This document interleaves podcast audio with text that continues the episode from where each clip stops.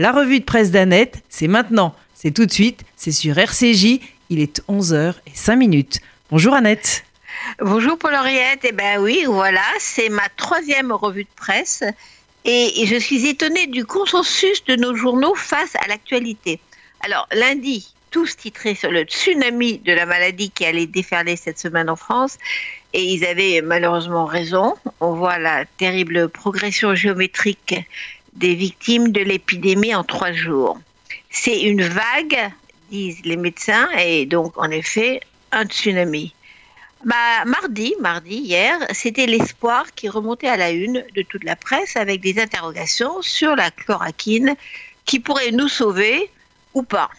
Eh bien, mercredi, aujourd'hui, les journaux et nous découvrons, pardon, je suis euh, enrouée, découvrons les invisibles de notre société.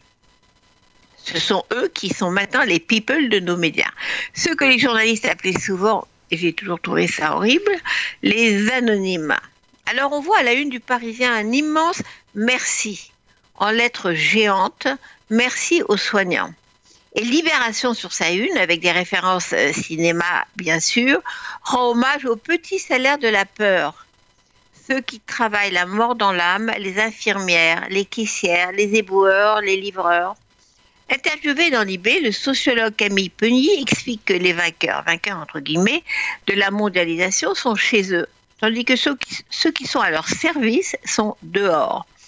La crise que nous traversons, dit le sociologue, est en train de rendre visibles ceux qui sont d'ordinaire invisibles dans le fonctionnement social de notre pays.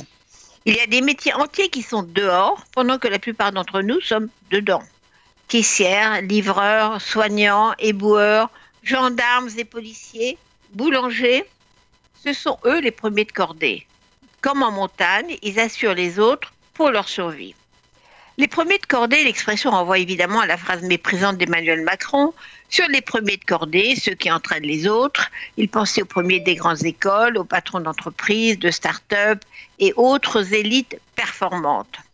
Or, nous dit Libé ce matin, on a changé de premier de cordée.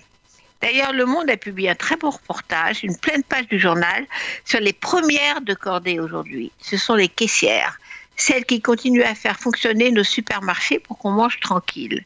Le Monde titre dans toute la France les caissières en première ligne. Elles n'ont pas cessé le travail depuis le début de l'épidémie, fidèles au poste malgré la peur du virus.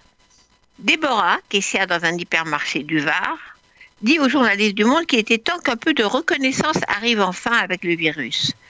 Pour une fois, la roue tourne, dit-elle. Ils ont besoin de nous pour manger. C'est con, hein, mais un merci et un bravo, c'est la première fois et ça fait du bien. Une autre, dans un grand magasin bobo parisien, où le directeur, lui, est parti en vacances. Et la chef du secteur caisse aussi.